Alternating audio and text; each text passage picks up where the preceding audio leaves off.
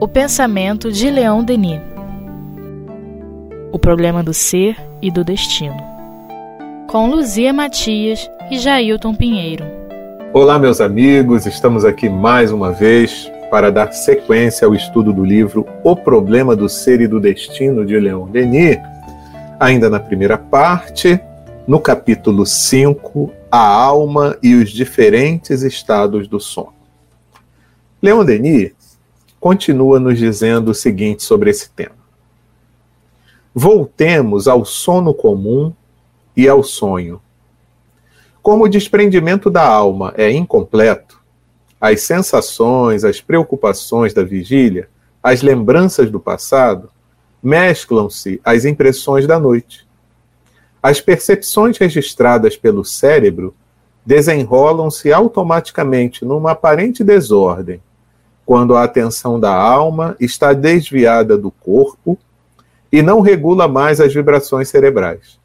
Daí a incoerência da maior parte dos sonhos, mas, à medida que a alma se desprende e se eleva, a ação dos sentidos psíquicos torna-se predominante e os sonhos ganham uma lucidez, uma nitidez notáveis.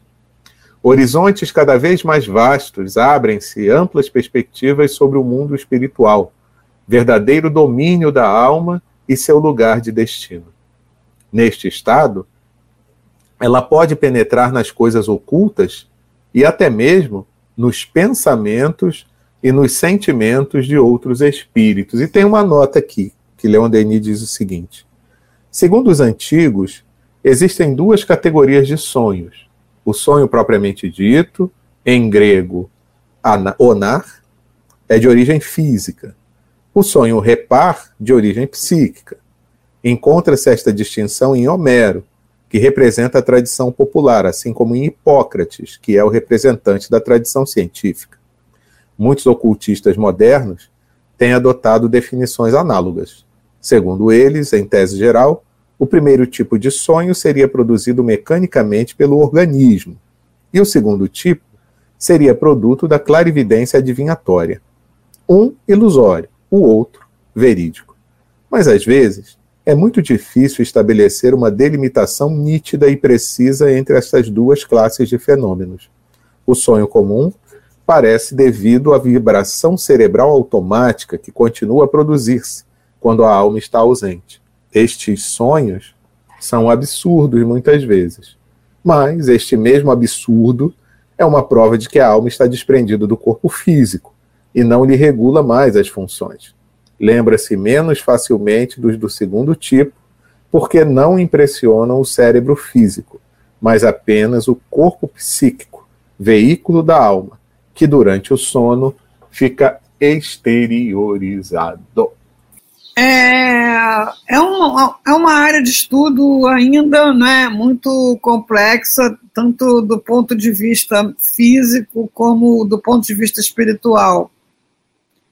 É, e depende, como o André Luiz né, deixa claro quando ele dá notícia dessas, é, dessas pessoas que, mesmo encarnadas, estão habilitadas a serem conduzidas para trabalhos, para lugares de estudo. É, mesmo essas pessoas que estão habilitadas a isso, é, nem todas têm memória e, e lucidez suficiente né? É, podem ser levadas para um tratamento totalmente é, sem lucidez do, do, do, do, ocorrido, e quando acorda tem uma vaga lembrança, né? É, como do ponto de vista é, dessa sutileza né, de corpo material, corpo espiritual, perispírito, é, desligamento. E do ponto de vista do estudo mesmo da, da, da psicologia, da psiquiatria, da neurociência, é, os sonhos ah, tem, tem muito estudo, mas são ainda um desafio, né? Então, assim, para alguns o sonho não é absurdo, o sonho é simbólico. E se tem um. Por que, que é simbólico? Porque não se diz que não é o espírito que está sonhando, é, se diz que não é o ego que está produzindo aqueles enredos e aquelas imagens, mas o inconsciente, até o inconsciente mais arcaico. Né? Mas ainda é um enigma como se produz esse cinema. Né? Ah, o eu onírico é um total enigma, né? Porque é, em muitas situações você sabe que é você, mas que é você sonhando. você sabe que é você, mas não é você vivendo aquela situação, é você sonhando.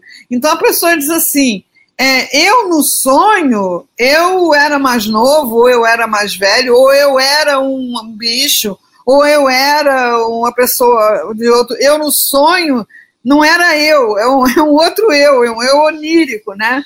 Então esse é um território assim misteriosíssimo. É, e a experiência que eu tenho é que os sonhos é, que representam experiências espirituais são raros. É, na maioria das vezes a gente não passa do teto não passa do teto, é, porque vai dormir é, mergulhado nas preocupações do dia, das questões do dia, das emoções do dia. Então, esse é o material que você dá né, para a produção dos, para a construção desses enredos e dessas que são sempre simbólicos, né? Agora, os sonhos espirituais, não, você lembra, lembra muito bem e lembra para o resto da vida e a emoção que você viveu ali não passa. Mas são poucos. Como são poucos os sonhos felizes, né?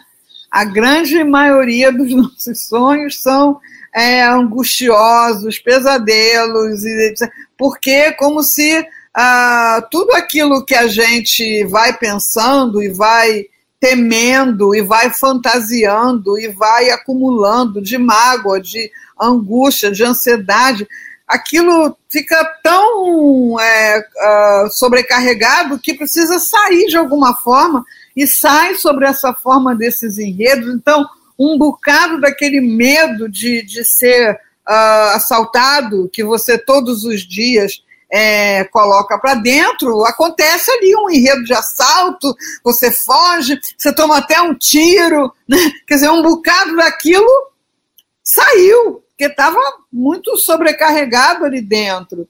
Então, assim, para você, se você quiser fazer um trabalho com sonhos, em qualquer nível, em nível psicanalítico, é, em nível terapêutico e em nível espiritual, é uma disciplina.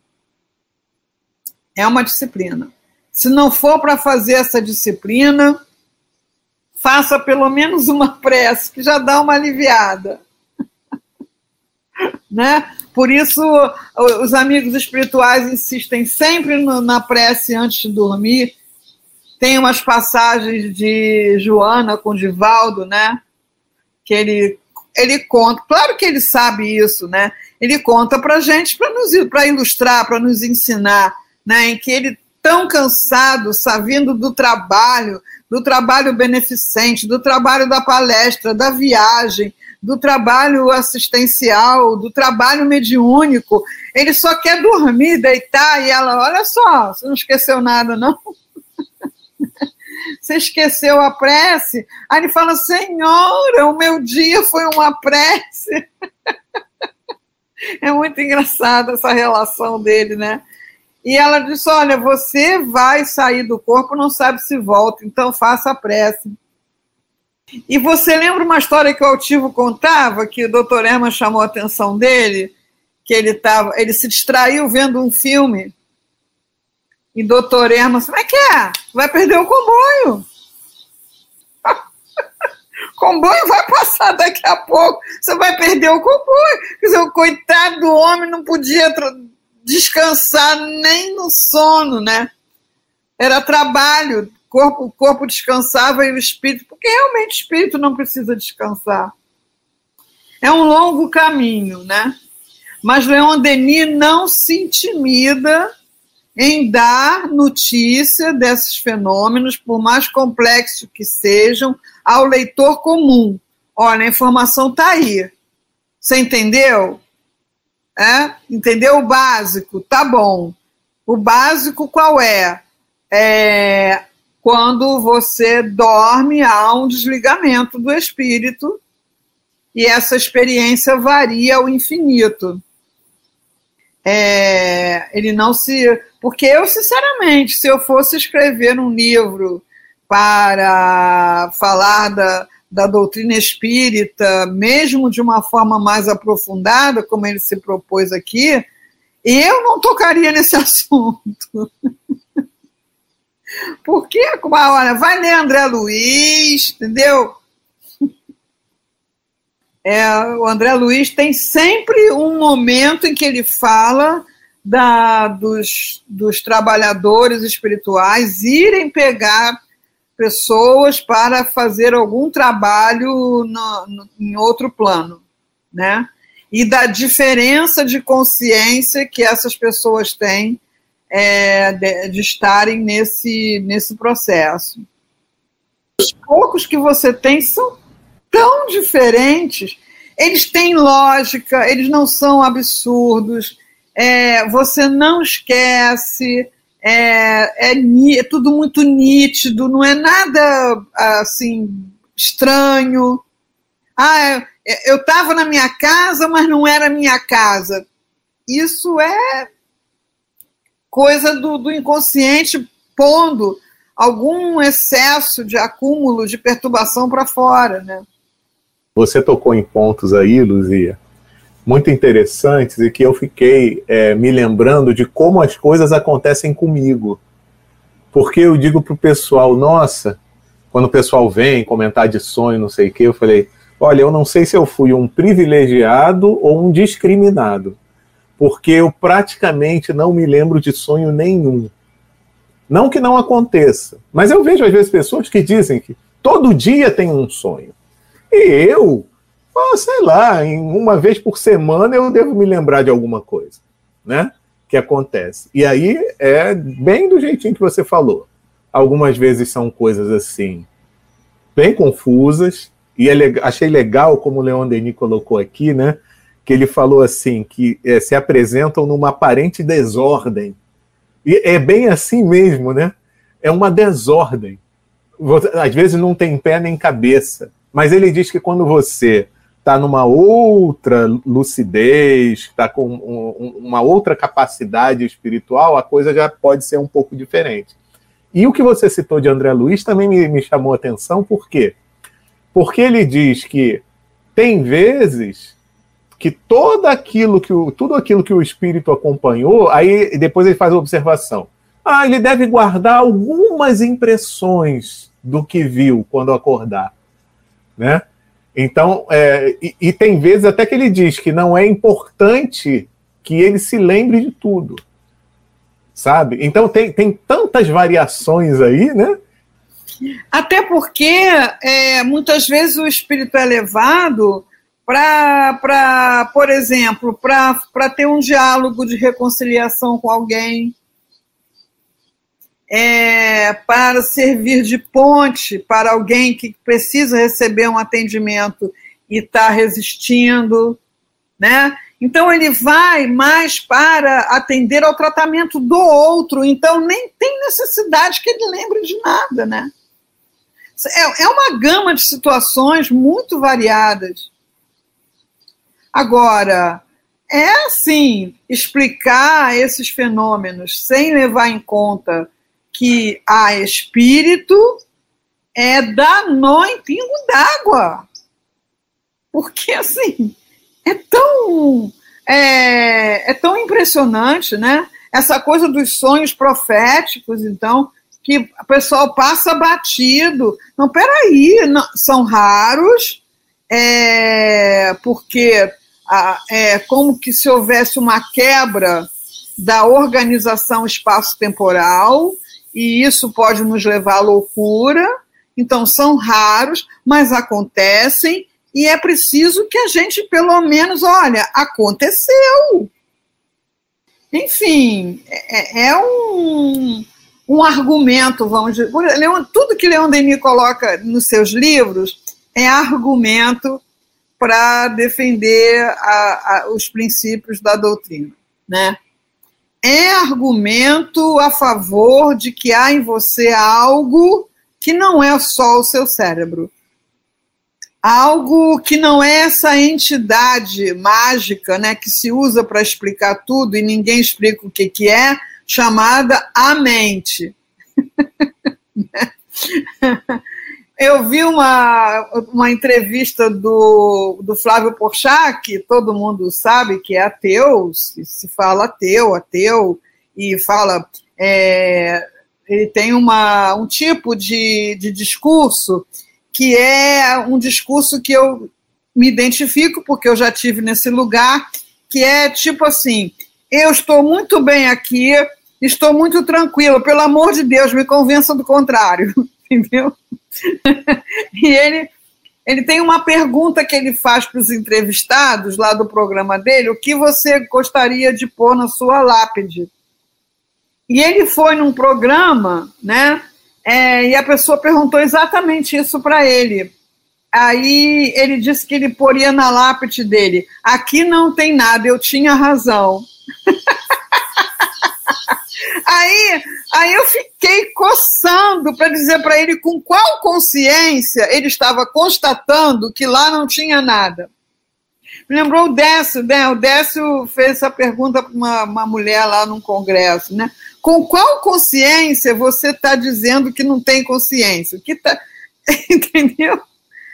Então, assim, tudo que Leon Denis coloca aqui é argumento que cada um vai receber e vai pensar, e vai experimentar, e vai pesquisar, e vai ler de acordo com o seu interesse, né? Mas, espera aí, sonho é só são só imagens produzidas aleatoriamente em função do, dos seus estímulos. Tem muito sonho que não bate com isso, né?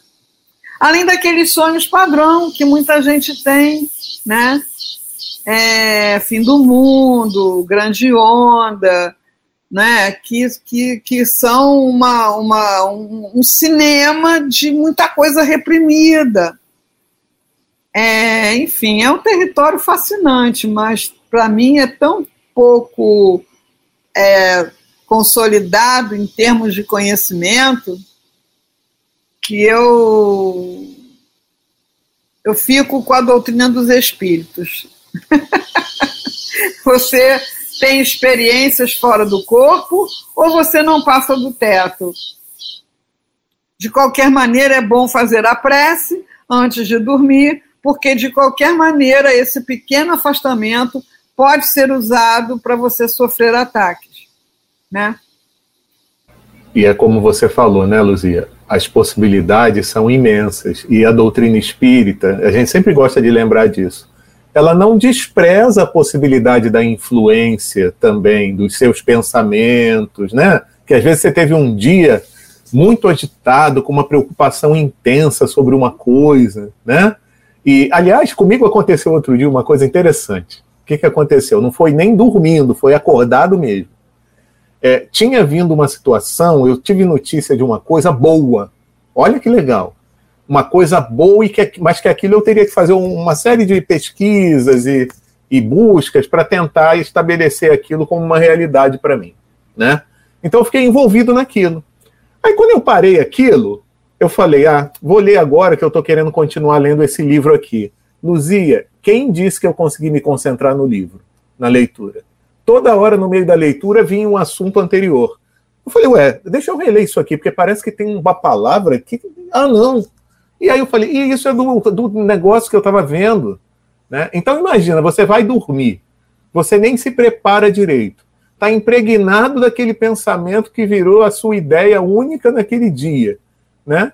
É natural que aquilo se desdobre, que continue, né? E eu me lembrei de uma coisa que você falou também aí, a questão dos símbolos, né?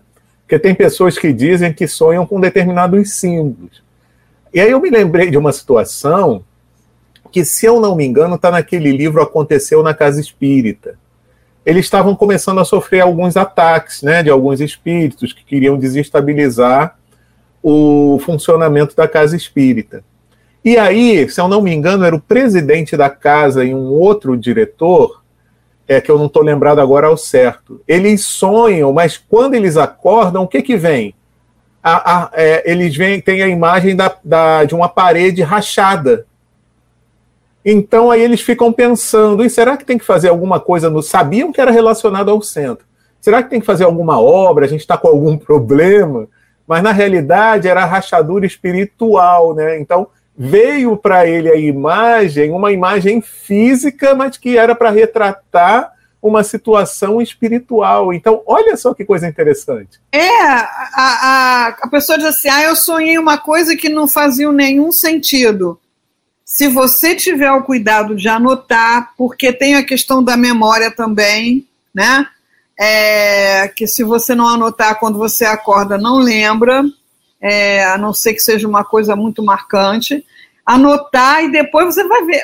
É, parece um absurdo, mas aí você vai aprendendo a decodificar esses símbolos.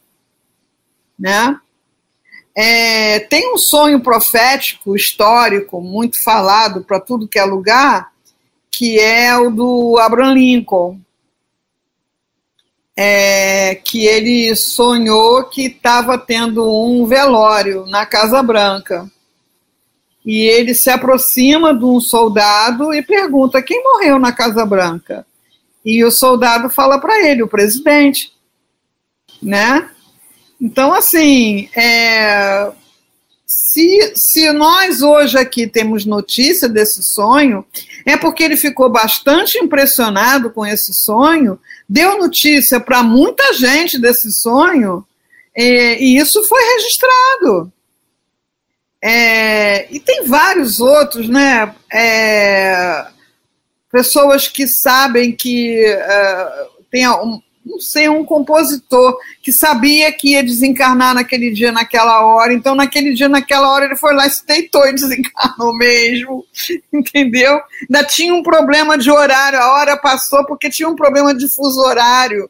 Entendeu? Não, ah, assim, é, e tem agora, me lembrei, né, na Bíblia, os sonhos de José, que são. É, é, é os sonhos são do Faraó, na verdade, né? O Faraó sonha com símbolos, né? E o José dá uma de psicanalista e, e, e decifra os símbolos. Isso na antiguidade era muito levado a sério, né? Só precisava ter quem tivesse essa habilidade de decodificar os símbolos. Eu aprendi na, na minha formação de arte terapia que no. Uh, oh, meu Deus! Hipócrates, lá, tinha lá o, o, a clínica dele, né?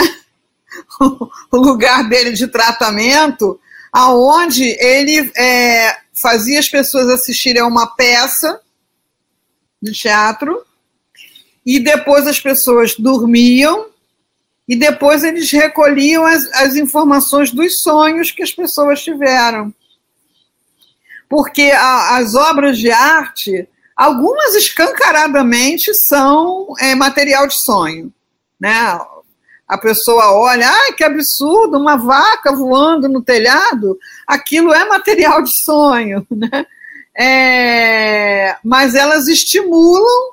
Você vê um filme, você dá material para o teu inconsciente construir os sonhos. Ah, eu sonhei com aquilo porque eu estava impressionado com o filme. Não, o filme só te deu é, massinha para o inconsciente modelar, né?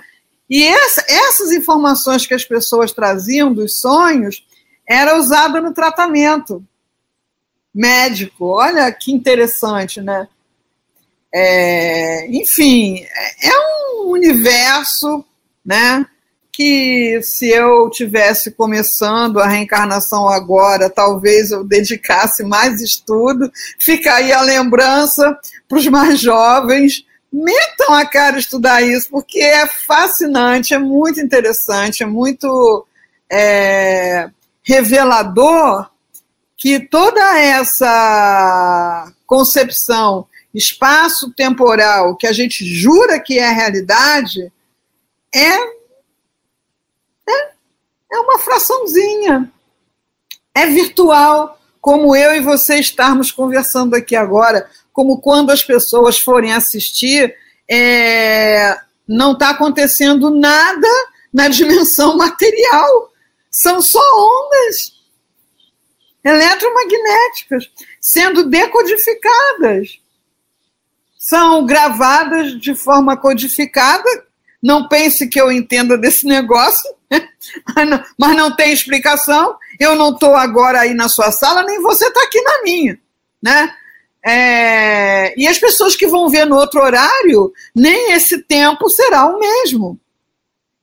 É, então, assim, essa nossa gaiolinha espaço-temporal é uma baita de uma ilusão pedagógica necessária. Agora, quando eu pego essa ilusão e, e digo que isso é a minha realidade, nossa, minha vida fica muito limitada, as minhas possibilidades existenciais ficam muito limitados e o sofrimento disso decorrente não é pouco, não. Por isso que a pessoa que está num lugar materialista é, muito é, fechado, muito hermético, ela manda sinais de fumaça, pedidos de socorro o tempo todo, como eu interpretei né, essa lápide do Porchat. É, Aqui é, não tem nada, eu tinha razão. Quem tem razão? Depois que o cérebro acabou. Ou alguma, tem algumas amigas que fazem uma força danada para ser materialista, sabe? Mas tem, eu digo que tem um gongá em casa, Nossa Senhora de Fátima, um tercinho, é, não sei o quê, não sei o quê, mas não acredito em nada, não acredito em nada, que lá, blá, blá essas coisas são culturais, blá, blá, blá, blá né? Uh, e aí eu digo assim, mas então por que você tem medo da morte? Você não vai saber que morreu? É. Ah, Deus, ah, eu quero ser cremado, que esse negócio de ficar embaixo da terra. Mas o que vai ficar embaixo da terra? Morreu, acabou, não fica nada embaixo da terra. Então, é, é a, a, gente, quando não quer se aprofundar, se satisfaz, às vezes, num patamar doente, como um relacionamento doente, né, um relacionamento de dependência emocional, como num lugar de zona de conforto, que de conforto não tem nada, como num medo de prosseguir na sua jornada de herói, né, da realização do seu projeto existencial fica ali agarrado.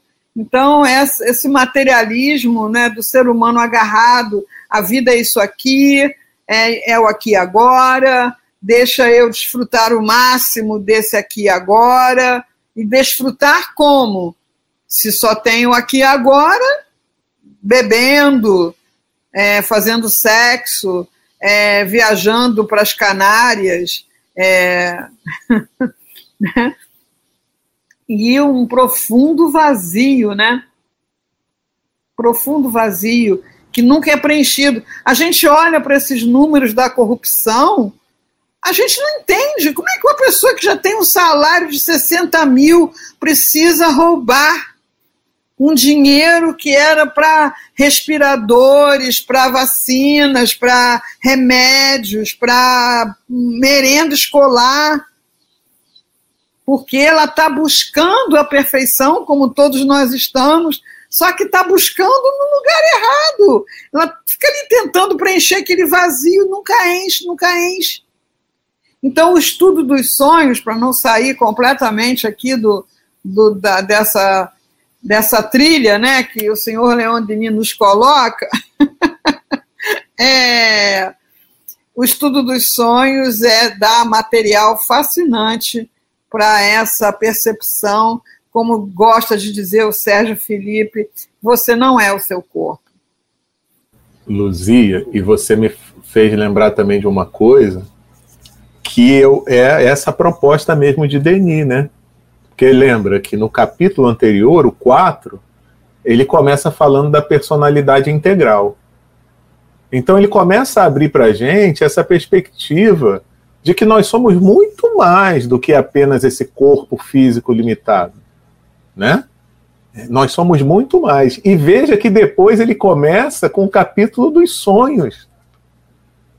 Porque é algo que acontece com todo mundo. Então é como se chamando a atenção: olha, presta atenção. Olha o que acontece com você. Isso é resultado de, de um ser limitado que está preso, que é só o produto do seu cérebro, é só a movimentação do, do, do seu corpo, da química do seu corpo. Presta atenção. Observa com carinho essas coisas que acontecem com você e vê se você não é muito mais do que simplesmente um, um produto material. Então, é, eu achei essa estratégia dele muito boa. É, o, son, o sonhar, né, usado na, nas iniciações, né? Pega lá o iniciado e bota para sonhar. E o, o Leon Denis, ele vem, obviamente, também de uma experiência druídica, né? que também pegava o jovem e colocava num processo de iniciação. É, então, isso para mim fica claro em muitas, muitas, muitos textos dele, que são roteiros de iniciação e depoimentos dele, das experiências dele de, de transcendência. Né? É, então, assim, ele apenas não dá notícia do, da ideia espírita do que é sonho. Ele meio que te inicia num caminho, ó, quer, quer aprofundar isso? Quer experimentar isso? Se você experimentar isso, você vai consolidar a sua convicção, né? Então, siga o mestre. Vamos lá, vamos seguir o mestre e hoje a gente fica por aqui. Mas semana que vem a gente prossegue ainda nesse capítulo 5, a alma e os diferentes estados do sono, é, pedindo que vocês reflitam sobre essas questões, né? E quem sabe, anotando também o que acontece com vocês ao longo dessas noites aí e possam tentar fazer alguma correlação com o que existe na sua vida ou que de repente venha a existir, o que faz sentido, o que não faz tanto sentido. Vamos procurar estudar isso que a gente realmente pode chegar a conclusões bem interessantes, né? Então vamos lá. Semana que vem estaremos juntos. Um grande abraço para todo mundo. Até lá.